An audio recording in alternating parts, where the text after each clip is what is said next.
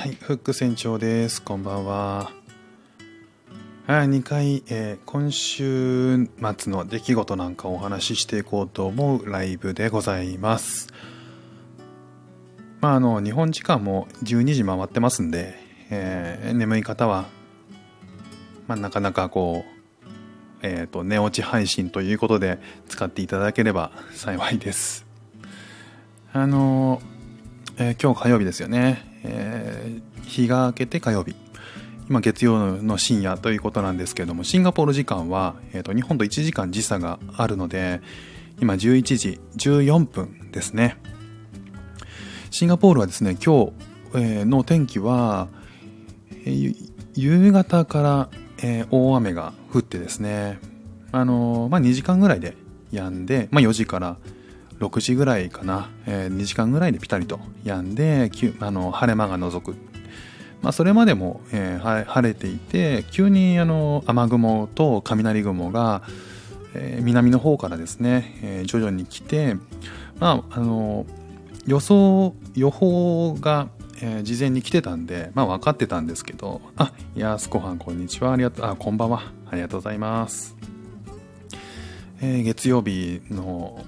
週の始まりいかがお過ごしでしたでしょうか。シンガポールはですねあの、まあ、平日なんですけれどもあのこのえー土金土日月とですね実はあのシンガポールのティーチャーズデーといううなんだかよくわからないあの先生のための日先生お疲れ様ですっていう日がですね、えーありまして、まあ、年に1回なんですけどもね、えー実はそのティーチャーズデーっていうのは、えー先生お疲れ様の期間ということで、えーうちの息子が通うスクールでは金曜日と今日の月曜日その 2,、えーと2日間スクールが休みになるっていう日なんですよね。でその期間先生はまあリフレッシュをすると。で、えー、とどうやら聞くところによるとうちのスクールに関しては、え2日間でよかったんだけど2日間で休みになるんだけどそうあのローカルのスクールローカルの小学校とかはなんか今週いっぱい休みになるとかねそんな話も聞くんであまだいい方だったんだなっていうねあのそんなあの感じでほっとしながらもまあ4日間子供たちが家にいるっていうのはまあなかなかねえー簡単なことじゃないというか、まあ、ずっと,、えーと見てなきゃいけないっていう、まあ、自分の時間がほとんどなくてまずあのこうスタイフを触ったりとかする時間もほとんどなかったんですよね。まあ毎毎土日そうなんですけど土曜日と日曜日、えー、大体毎週末、まあ、見られない時間が多いんですよね。まあ、そんな中で今週今回の週末に関しては4日間丸々見られないっていう日が続きさらに、えっと、木曜の木曜に関しては午前中だけしか学校がなかったんですよねだから木曜の午後から、えっと、今の今まで、まあ、なかなか時間が取れないっていうね、えー週末でした今日はですねえっとまあ息子たち休みでえ妻も休みを取ってくれたんでまあせっかくなのでっていうことであの子供たちをですね病院に連れてったんですよ。あの日本からシンガポールに来るときに予防接種をいくつか受ける必要があってですねシンガポールの、えルールで決まっている今の年齢の子供が受けるべき予防接種っていうのがあってそれをパパパッとあの来る直前に受けたんですけどあの2本追加、え2本かな、え2本受けなきゃいけない。半年空けて2本受けなきゃいけない1本を、えーシンガポールで受けなきゃいけなくなったんですよ。ということで、えー日本で1本受けて2本目をシンガポールで受ける。それが、えー、目処としては今月だったので予約をしてですね、えー受けに行きました。あのシンガポールの、えー病院にかかる時はほぼ100%かな、えー日本人がやっている病院に通ってますまあ日本人がやっている日本人の先生もそうだし受付もそうだし、えー、ありとあらゆるものが日本人のための病院っていうのがねシンガポールはいくつかあるんですよ。まあ、それだけ日本人が多い国だったりするんで何人だったかな3万7千人ぐらい、えー、全体の人口でいうと500万人ぐらいいるんですけど、まあ、その中でも3 3万7千人ぐらいが日本人がいるので、まあ、それなりのね、えー、需要があるということであのいくつかある中で、えーまあ、よく通っている1個に最初電話したんですよね。あのワクチン受けたいんだっていうことで電話したらなんかすごい横柄なね対応であ違う違う 1, 個目のいつも通ってるところはあごめんなさいとなんかそのちょうどワクチンが在庫切れだったんですよね。ということで妻が別のところに電話してくれて、えー、なんかそこのなんかレビューを見たらどうやらなんかこう受付の態度が悪いっていうとこだったんですって。で、えー、電話したらですね案の定なかなか横柄な態度を取られたらしいんですけどまあ結果的にそこでしかなかったんでそこに決めたんですよね。で、受付で何て言われたかっていうと、あー、あのね、予約してます？いや、予約はね、今から取りたいんですけど、ああ、そうですか。あワクチン自分で持ってますか？みたいな。で、なんか、あの、態度どうこうってのは別として、僕知らなかったんですけど、ワクチンをあらかじめ持ってる人がいるのって自分でこう在庫を持つ人いるのって思ったんですけど、なんかそういうこと聞かれたらしいんですよね。いや、持ってないですと。あのー、半年前、えー、半年前とか、えー、数ヶ月前、8ヶ月、9ヶ月前は日本にいたので、えそこで一発目を受けて、え今回シンガポールで 2, 2本目を受けるので、あのその浮いてるところを探してるんですと。いう話をしたところ、なんか、なんかいろいろあって結局受けられたと。いう感じで、えー、日本、えー、っと今日2人分の予防接種を受けてきたんですよね。注射自体はねあの痛くなかったのか先生がものすごく会話もうまくてやってくれて2人ともね4歳も3歳もねどっちもね泣かなかった。すごい助かったなと思って。もうあの泣くのは覚悟してたしえー、なんかこう子供にいろいろこう見せないように見せないようにってこう注射器の針をね 見せないようにしてたんだけどなんかそんな心配もなく心配もよそになんかこうあの妻は4歳の息子。あやるこさんこんばんは。ありがとうございます。あの日本人のえー、今日は日本人のやっているクリニックで子どもたちの予防接種をしてきたんですけども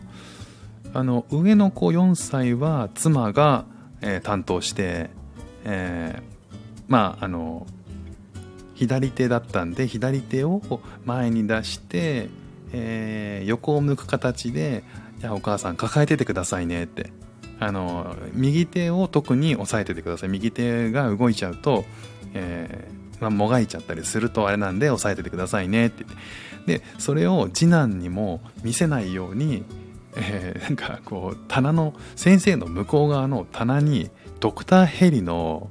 あのちっちゃい模型があったんでそれをね必死に見せてほらあれドクターヘリじゃん。ドクターヘリドクターヘリ。あうちにもあるよね。いいねかっこいいね。とかってすごいおだてて。であの気をそらしてたんですよそしたら長男の方はあのスッてやスッてあの針入れてスッて抜いてあ全然泣かないじゃんすごいねって先生もびっくりしててまあ、僕も本当に刺したのかなっていう感じだったんですよ。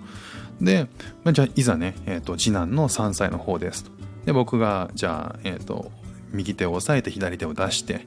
で、えーと、息子の目を目をがその注射器の方に行かないように頑張ってこう 目隠してたんですけどいやいやそれよりも右手を押さえててくださいっていうふうに言われたんでまあ右手を押さえるじゃないですかそうするとまあ目がこうあのいくらでも見れる。で先生もなんかスーッと,、えーと、注射器をあの息子の方に腕に刺したんですよ。で息子はめっちゃその針見ててでもねあのこう刺した瞬間全然ピクリともしないんですよね息子が。あの大概でもあの刺した瞬間は痛くないじゃないですか。あのしばらくそのモーションがこう薬剤が入る時のモーションでしばらくあ刺さってるんじゃんって思った瞬間に泣くかむしろ抜いた後にびっくりがなんかあの刺されたんだっていうことで泣くか時差で来るかなと思ったんだけど結局来なかったんですよね。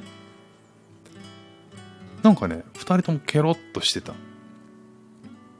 なんか心配したけど通り越し黒だったなーっていう。なんかそんな感じでサクッと終わってね。何なんでしょうね。確か日本農園とかだったと思うんですけどえっとあのワクチンがね。なんですなんですけど痛くなかったのか先生がうまかったのか何だか分かんないんだけどなかなかねそうそう。なかなか大物感がね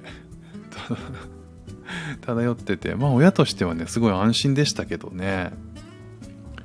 そんなこともあるんだなって思ってね。あれなのかなそのワクチンの種類によって違うのかな？注射器の痛さとか太さとか。素直にこう 息子の勇姿を信じられないっていうね。まあまあでも良かったですけどね。まあそんな感じでえっ、ー、と注射自体はすごくサクッと終えて、まあ、ついでにこう妻も受診したいことがあるっていうので、えー、見てもらって薬もらって帰ってきたっていうね感じで、まあ、それで午前中は終わったかな。でその後ねあのーえーと、シンガポールの中心街にオーチャードっていうとこがあるんですけどそこのクリニックだったんですけどね。オーチャードって、まあ、日本でいうと銀座なのかな、まあ、そういう、えーと、商業ショッピングモールとかがすごいあちこちにあってすごい賑わってる繁華街ですね、まあ、そこで帰りに、えーと、ご飯をお昼ご飯を食べて、えー、電車で帰ってきたんですよね。あの行ったビルは、まあ、かなりこういろんなブティックが並ぶようなあの場所で1階1階には何だったかな。バレンシアガとかねそういったのが並んでる、まあ、なかなかこう高級ブティックな感じだったんですけど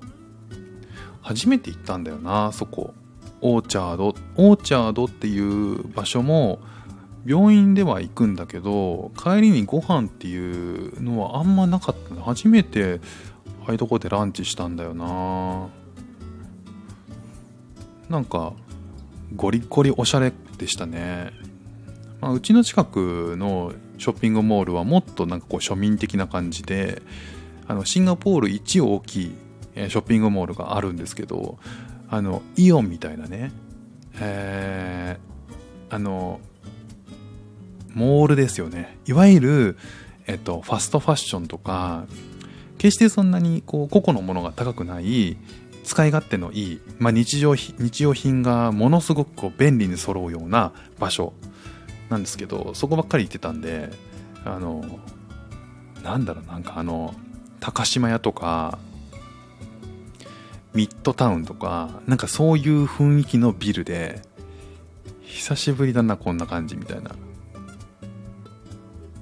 まあ美味しかったですけどねやっぱり。それなりの値段がしたけど、なんかね周りを見渡すとねなんかシンガポールのなんかもうセレブが集まるんだろうなみたいな。カフェなんですよ。カフェっていうかまあレストランというかね。まあなんかそこでお茶してる人たちを見るとねもう これは勝ち組なのかなこの人たちはみたいな。なんかテーブルもねなんか大理石のすごい感じでみんなね悠然とこう食事をしてる光景をね眺めながらああこういうシンガポールってこういうこういうとこあんだなーっていうね思いましたね。おおよりこさん。うちの次女が3歳か4歳くらいの時予防注射を思い出しました。いたってお医者さん睨んでましたね。どっちかだよね。だから。あのもがくもがいてあのニッチもサッチもいかなくなるかあのお医者さんを蹴るかっていうね。あ一緒かそれ。一緒か。うちの子はそうそう。日本でや注射した時もなんかねえっと打って注射を打って抜いた後に時差で迎えに来るこう恐怖が迎えに来るらしくて。時差で時差で泣くことが多かったかな。うん。そんなに泣くこと自体は多くなかったけど泣いてる時はそんな感じだったかな。そうそう。あの日本人クリニックだったんでこれねなんか一人ねえっとまあ、受付にいるとですね受付でこう最初に今日初めての初診だったんでいろんなあの問診票じゃなくてなんだっけえっと最初の受付表みたいなものを妻が書いててその間ねいろあの待ってたんですけど受付で。そしたらもうえっといろんな日本人が出たり入ったりしてるわけですよ。あの患者さんとしてね。でその中でやっぱり一番需要が今ってあるのがえっと日本に帰国するから陰性証明をくださいと。陰性証明って何かっていうとコロナに今かかってませんよっていうことを正式な書類として、えー、病院が発行してくれるんですよ。であのスワブテストって言って、まあ、PCR 検査あのを受けて陰性の場合は病院から陰性でしたよこの人はっていう証明書を持っていかないと日本に入れないんですよね。逆にこうシンガポールにも日本から陰性証明書を持ってこないと入れないっていう仕組みになってるんですけど、まあ、そうすることでお互いにこう持ち込まないコロナの患者を持ち込まないっていうようになっているんですよ。で、えーと、日本に帰国する人たちが日本のクリニックでその PCR 検査を受けてその陰性証明っていうのを持って空港に行くと。で今は確か42時間以内かな？70な42時間48時間か以内にその PCR 検査の陰性証明を持っていかないといけないっていうことになって、えーえーと、48時間以内に PCR 検査を受けたもので陰性証明っていうのがではないといけないっていうふうに決まってるみたいで、まあ、それをですねあの取りに来る人が結構いるんだなって思いまして今日今日普通にこう15分待っただけでも3人ぐらいが陰性証明を取りに来てたんですよね。であのソファー座ってその陰性証明ちらーっとこうにらめっこして間違ってないかっていうのを入念にチェックする人たちがいたって感じなんですよね。まああの間違えると帰国できない可能性もあるからそれは結構みんな気を使うんですよ。で、えっ、ー、と、その時に、なんか一人ね、あの、おじさんが、なんだこうキャップかぶって、なかなかいかつい T シャツ着て、あの、2号みたいな、あの、あの、ファッションの、あの、全体こうストリート系の人が、なんかね、やたらとね、横柄な感じの、えー、態度で、その、クリニックの人に接してるんですよ。で、まあ、いろんなね人を、まあ、ソファーにどっすどっしり座ってあのいろんな人がねこういろんな人が対応しているんですよ丁寧に。で、まあ、何かって聞こえてきたんですけど、まあ、どうやらねえっと空港に行ったと。本日空港に午前中行きました、ね、その便に乗って帰る予定でした。ただそこで陰性証明が必要だっていうことがを言われて追い返されたと。乗れないと。あんたは乗れないよ。だから陰性証明を持ってこいっていうことで言われたから来たんですって 言ってて。で、陰性証明を出してもらいたい。で、今日出んのか今日出ないよと。病院からね、当然そう出るんですよ。大体陰性証明って今日受けたら明日出るんですよ。でもあの何時間か必要なんですよねテストの結果が出るのがあの時間がかかるからだから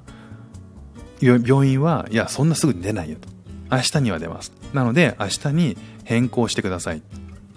ていう話をしてて。変更、まあ、するけどさいやでもさ明日のじゃあ午前中でいい？いや午前中無理です。夕方ならいいです。夕方出るんで夕方以降にしてください。ええー、みたいな。いやいやいや。ああんたさんで今このご時世帰国しようとしたらそりゃ陰性証明必要なの分かってるでしょっていう感じなんだけどなんかねだいぶこうはあみたいな感じの態度取ってたんですよ。でじゃああの明日は無理なんで結果的には明後日がいいですと。明後日の便に変更をしてくださいって、ね、病院の人が言ってたらいや、あさってだってちょうどいいのないじゃんって。僕はね、あの、ANA しか乗んないからさ、知らんがなっていう 何でも乗れ。こんな状態なんだから。JAL でもいいし。ねえ。シンガポール航空でもいいじゃんって。この後に及んでアナしか乗らないって何なんでしょうね。そのアナユーザーであることにそんなにあれなのかな。誇らしいのかな。だし母暇だなっていう。そんだけずらして穴穴主張ができるっていうね。相当時間に余裕がある人が言うセリフだなって。まあなかなかねだからなんか奥からまだいろんな先生が先生みたいな人が来て「あ何々さん」ってねソファーのところまでわざわざ来てね呼びかけたら「あちょっと待って」って。あのその先生の方見ないでスマホじっとスマホでなんかいろいろやってて手で制す手のひらで制すっていうどんだけ重鎮なんだよって 思いましたけどまあまあ日本にもいますからねそういう人ね。シンガポールだけじゃないってまあそんな受付でまあ面白い面白いものを見たなと。でえっ、ー、とそうね。帰ってきてから帰ってきてから割と割となんかこうすんなりだったんですけどすんなりというかまあ大したことはしてないんですけどね。えー、お昼寝を次男のお昼寝をしてでえっ、ー、と夕方ちょっとあの出かけてまあなんか長男が最近昼寝しないんで本当はしてほしいんですけどね。昼寝しなくなっちゃったんで夕方昼寝しないけど体力は100%は持たないっていう年齢なのかな。あの本当は昼寝したら万全なんだけど昼寝しないことによって夕方本調子じゃなくなるっていうのがね、えー、まあ、4歳児ならではなのか分かんないんですけどね。だからま夕方はちょっとややこしかったな。やつこさん感じの悪い受付の方はそこにはいなかったのかな。えっ、とねいたと思うんですけど多分その人に当たんなかったのかな。それかえっ、とうんまあ多分ねあんまりその人とは接しなかった気がする。あの妻が言うにはね。それよりも多分そのあの2号的なえー、ファッションのそのおじさんのことが印象に残っちゃって いたんだと思う。あの対応の悪い受付の人とその人が多分 あの対応したら多分解決しないって他の人が出てきたんじゃないかな。だからレビューにも書かれるぐらいだから相当いろんな人に言われてる。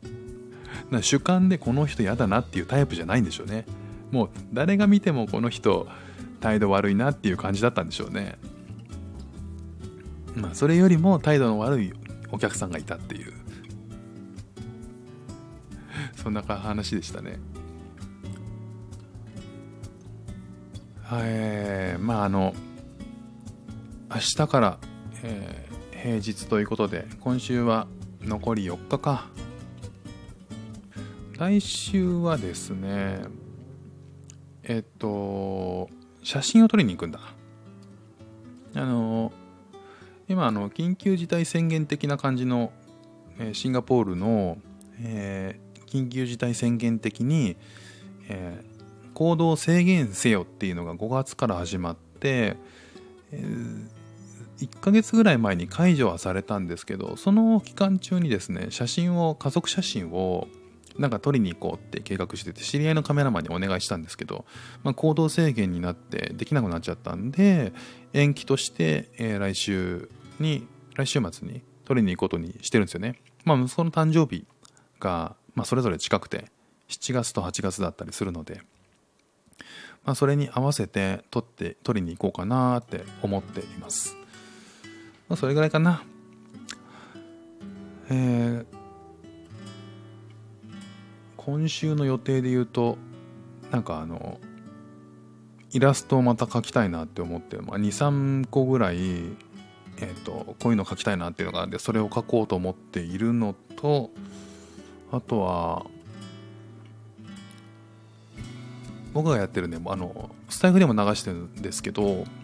最初はみんなゼロだったっていうポッドキャストがあって、えーと、それの収録を1本上げなきゃいけないのと、えー、早めにあこういう時間を作ってきっちりスタイフやるっていう、まあ、今週はそれでいこうかなと思っております、まあ、あとは英語学校かな。あのコースを変更するかどうかって結構迷ってて。まあその辺ちょっと悩み中ですね。まあ、そんな感じで、えー、11時40分になってきました、えー、日本時間は12時40分、えー、皆さんね、えあまり夜更かしせずに、えぼちぼち、え寝ていただければなと思います。まあいろんなね、え時間の使い方があるので皆さん人それぞれだと思うんですけれども僕はあまり夜更かしすると最近体が日中持たなくなってしまって、まあ、かつあの口内炎ができてるんでこれはまあ早く寝ろっていうサインなんでしょうね、えー、聞いていただける皆さんいただいた皆さんも、えー、また明日から、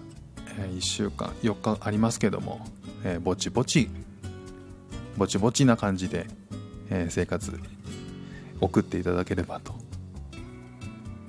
思います。あんまりねガツガツやってもねさっきあの外にがっつり出れるわけでもないしね。ぼちぼちでいきましょう。ということで、えー、そろそろ終わりたいと思います